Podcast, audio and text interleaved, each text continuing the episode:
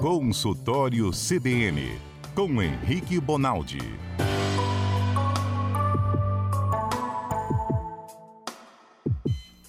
Doutor Henrique Bonaldi, muito boa tarde, excelente 2022. Vamos começar mais um ano, aqui o segundo ano de CBN Cotidiano, consultório CBN com o senhor, para a gente esclarecer um pouquinho questões de saúde, desmistificar muita coisa também que acontece e que rola pela internet, né, doutor? Boa tarde.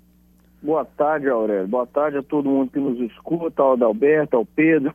Boa tarde a todo mundo aí, que 2021 seja no mínimo melhor que 20 que, que 21 que 22 volta, não, seja favor, melhor que doutor. 21. melhor, né, Aurélio? Pelo É amor de melhor. Deus. Com certeza vai ser. Se depender da gente, vai, né? Das pessoas conscientes e que acreditam na ciência como deve ser. Doutor, eu vou falar com o senhor de um assunto hoje, porque circulou nas redes sociais na semana passada uma notícia da Juliette, ex-BBB, que ganhou as redes sociais com milhões e milhões de seguidores. A notícia de que ela falou que teve um aneurisma. Ela até sumiu das redes sociais, ficou um tempo em off e surgiu a dúvida. Primeiro, o que, que é um aneurisma? Aurélio, eu até procurei nas redes, depois que a gente combinou mais ou menos de falar desse assunto, para ver onde era o aneurisma e que história é essa dele ter sumido. Vamos partir dessa primeira premissa que eu acho que é o mais importante das pessoas entenderem. Vamos lá. Aneurisma nada mais é do que estufar um vaso que você tem. É assim, ó, no sistema cardiovascular, no sistema de vasos que levam sangue para o corpo inteiro, a gente está falando mais ou menos de uma árvore. Tem um grande tronco que, por ser grande, passa maior volume de sangue, passa a, a casca dessa árvore é maior, ou seja, a parede é maior e ela vai se dividindo, dividindo, dividindo até ficar aquele raminho verdinho na árvore, que é aquele galhozinho onde se prega a folha. É exatamente no sistema cardiovascular o seu sangue ele corre primeiro por grandes vasos e esse vaso vai diminuindo de tamanho, de diâmetro, até que ele consegue fazer a troca, entregar o que é bom do sangue e recolher o que é ruim do corpo para continuar a circulação. O aneurisma nada mais é do que uma doença desses maiores vasos.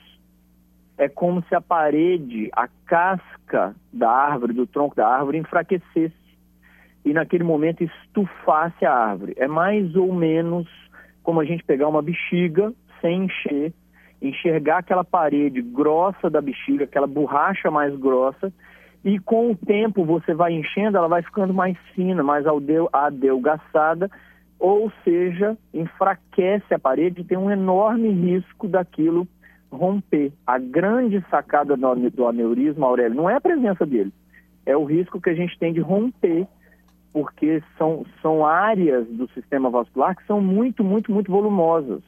É, é muito sangue que corre ali. Só para você ter ideia, tem áreas dessas que correm 6, 7 litros por minuto. Muita coisa. Então é uma, é uma vazão, nós estamos falando da vazão, às vezes, de uma torneira de, de cozinha, por exemplo, entendeu? Então é muito sangue. Essa, essa é a preocupação.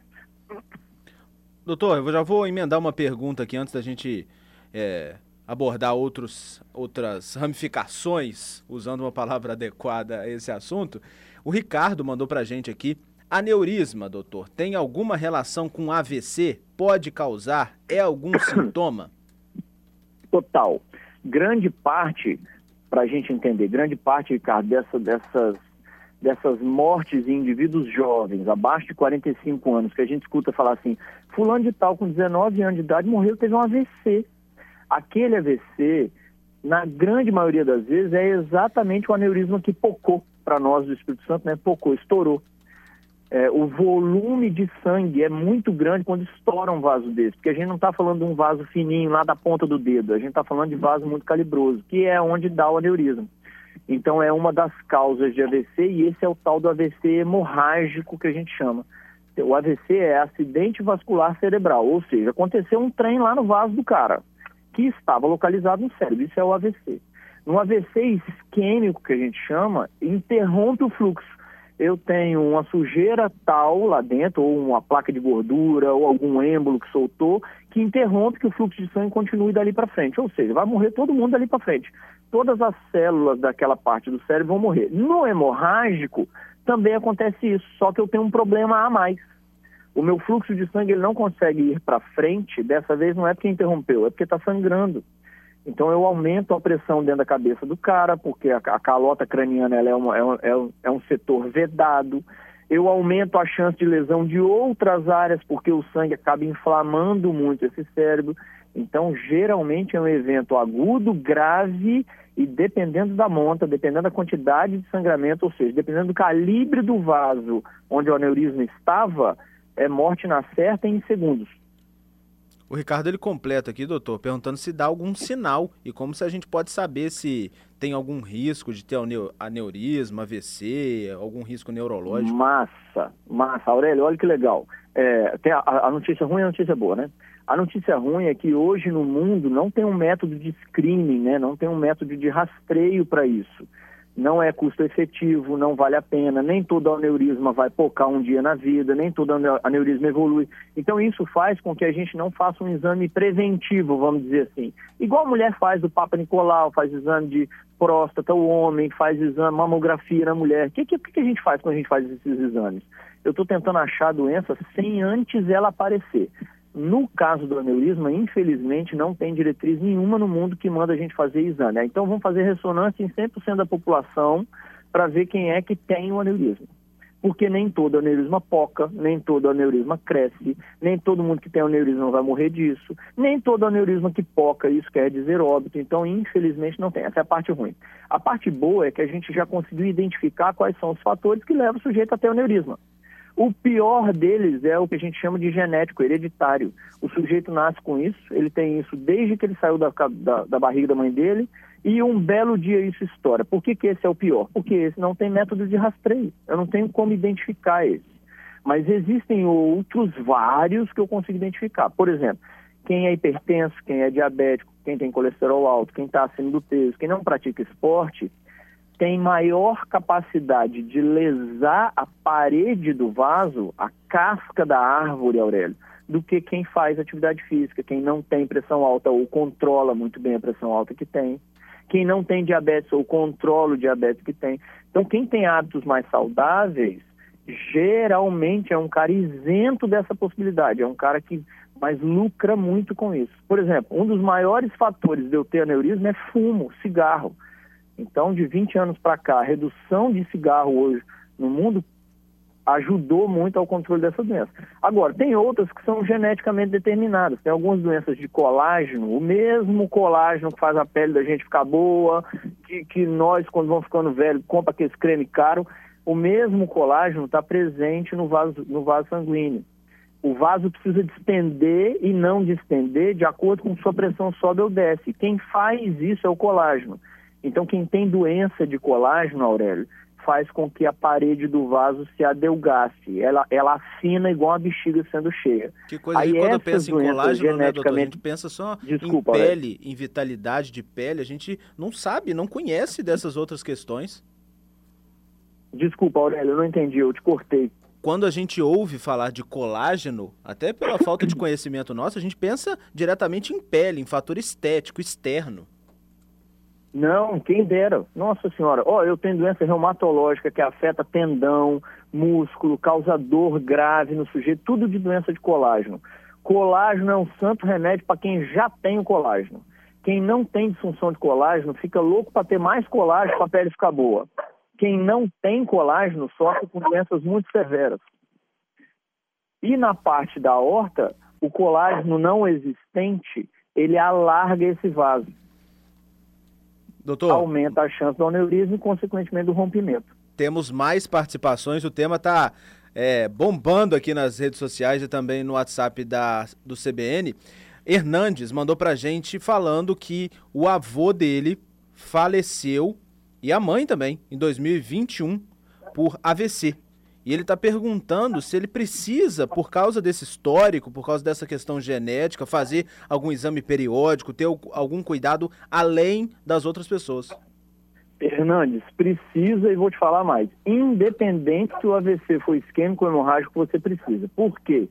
Aurélio, isso é um negócio muito legal um dos grandes fatores de risco para você bater o olho num paciente e falar assim, minha Nossa Senhora da Penha, cuida, porque você já é um cara de risco, é o tal da história familiar positiva. É aquela história assim, Ih, meu avô morreu de infarto, minha mãe morreu de infarto, eu tenho um irmão que morreu de infarto, todo mundo com 45 anos de idade morreu de infarto, eu tenho 42. Rapaz, quando o paciente fala isso no consultório, você liga todas as luzes vermelhas, o que é sinal de que esse cara tem uma predisposição genética hereditária a ter infarto. Então, esse cara é o cara que não pode fumar, não pode ter mais do que 12 por 8 de pressão, não pode ter mais do que 80 de glicose, está entendendo? Você tem que cuidar dos periféricos de tal forma que só sobre para ele a história familiar. Caso contrário, você coloca na mochila de problemas dele muita coisa. História familiar, hipertensão, diabetes, fumo, obesidade, é o cara não pratica esporte, come errado. Então você está somando fatores para agredir esse vaso. Agredindo o vaso, não importa mais se ele vai sangrar ou se ele vai fazer isquemia. Ele vai fazer um sofrimento muito grande. A qualidade de vida, Aurélio, de quem faz AVC piora muito. Vocês já viram aí andando na rua gente que teve AVC capacidade de produção, capacidade profissional, capacidade de interação social, independência, isso tudo é muito prejudicado. Com certeza. E, doutor, uma coisa que me chamou a atenção nesse, nesse relato, por exemplo, da Juliette, voltando ao exemplo dela, né? Porque ela tem 32 anos, uma mulher ativa, jovem, só que ela falou que sumiu do nada. Essa, essa fala dela me chama a atenção. O que, que significa esse sumiu do nada? É, a mim também chama atenção. Assim, por, por, mais que eu tenha procurado, eu não entendi o que, que quis dizer com sumiu do nada. Existe uma outra entidade que aí vamos, vamos usar como exemplo e não, eu não estou dizendo que foi isso que ela teve, mas vamos usar como exemplo que chama pseudoaneurisma. Tem um negócio que a gente acha ao exame que é um aneurisma, que às vezes não é. Às vezes estufa, é como se é como se a gente estivesse olhando um tronco da árvore e tivesse aquele olho, aquele braço, aquele nó na madeira. Aquele nó existe também no vaso. Ou seja, é só a parte de fora do vaso que estufa. Por dentro ele está normal. A estrutura do vaso está bem formada. Esses casos de pseudoneurisma, é comum que esse pseudoneurisma vá embora, ele suma. Então, isso pode justificar a fala dela, mas ainda que não justifique, vale a pena a gente também alertar quem nos escuta.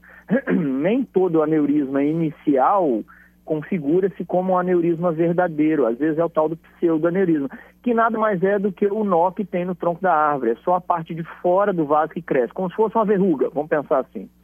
E com o tempo isso pode deixar de existir. Não altera a estrutura real do vaso, ela não é alterada de forma da forma que é quando é o aneurisma.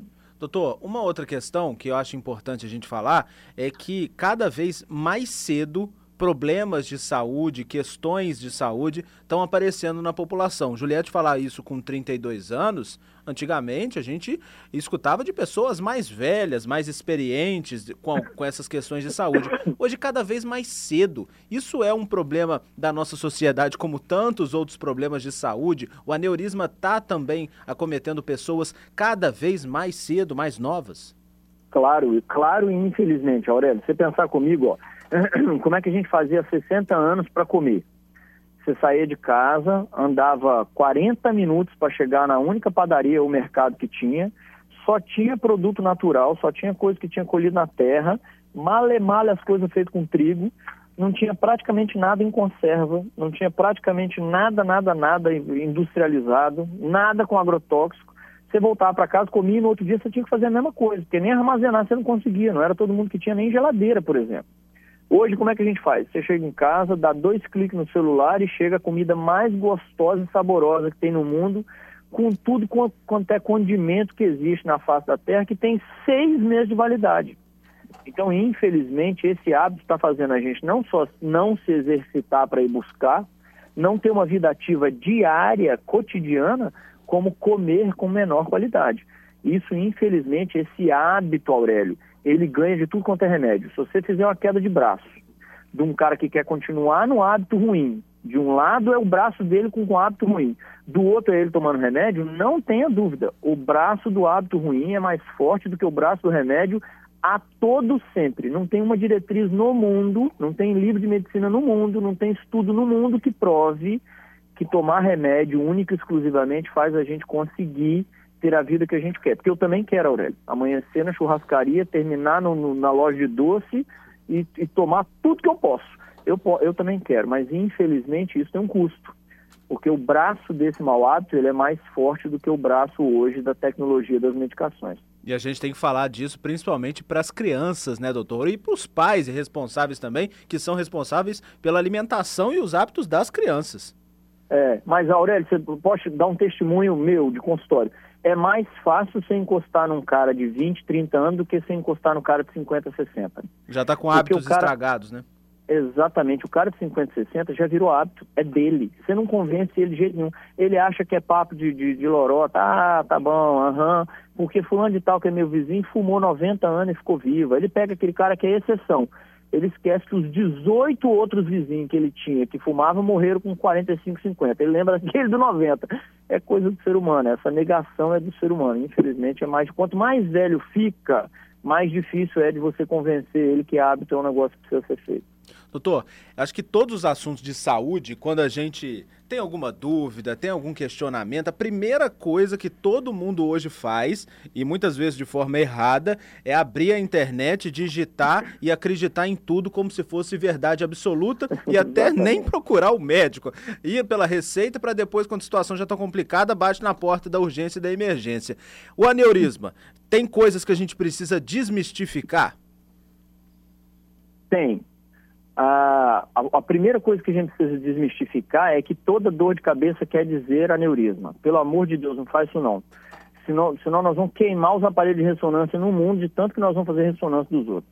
Dor de cabeça é um negócio que em raras situações isso é aneurisma. A sacada, estou falando do aneurisma especificamente, né?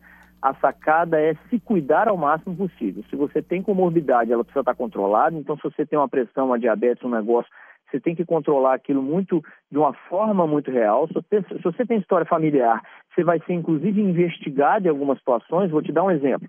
O avô com 32 teve um AVC hemorrágico. A mãe com 37 teve um AVC hemorrágico. E minha irmã com 39 teve um AVC hemorrágico. Eu com 35 vou fazer exame. Não tenha dúvida. Seu médico vai fazer exame seu. Então, a gente tem hoje, Aurélio, como quantificar qual é o risco que você tem para ter a doença e saber se eu investigo mais ou investigo menos. Para que, que eu vou fazer uma ressonância de um cara que ninguém nunca morreu de, de, de, de AVC, ninguém nunca teve AVC na família dele, ele não tem doença nenhuma, tem bons hábitos o tempo inteiro e ele tem só uma dor de cabeça. Esse cara não vale a pena eu investigar o aneurisma nele. Então tem como eu quantificar essa probabilidade para dizer para onde a gente vai em relação a esses cuidados. Então, o maior a, a, maior coisa que a gente precisa desmistificar é não faz as coisas sozinho, não vai achando que você se entende a esse ponto. Tem um cara que demorou 10 anos em formação tentar te ajudar nesse quesito. É o neurologista, vá no neurologista, vá num bom clínico, esse cara é capaz de te ajudar em relação a esse, a esse aneurisma. E até esses profissionais tão especializados precisam de muito conhecimento, muito estudo com cada paciente, né, doutor? Para conseguir falar, é isso, vamos por esse caminho. Uma questão muito person personificada de cada um, muito pessoal. Por isso que é importante sempre escutar os médicos, escutar a experiência, o estudo, e por isso que a gente, todas as terças, Ouve doutor Henrique Bonaldi aqui no consultório CBN. Doutor, muito obrigado pela sua participação. Excelente tarde e uma excelente semana, continuidade de semana para o senhor.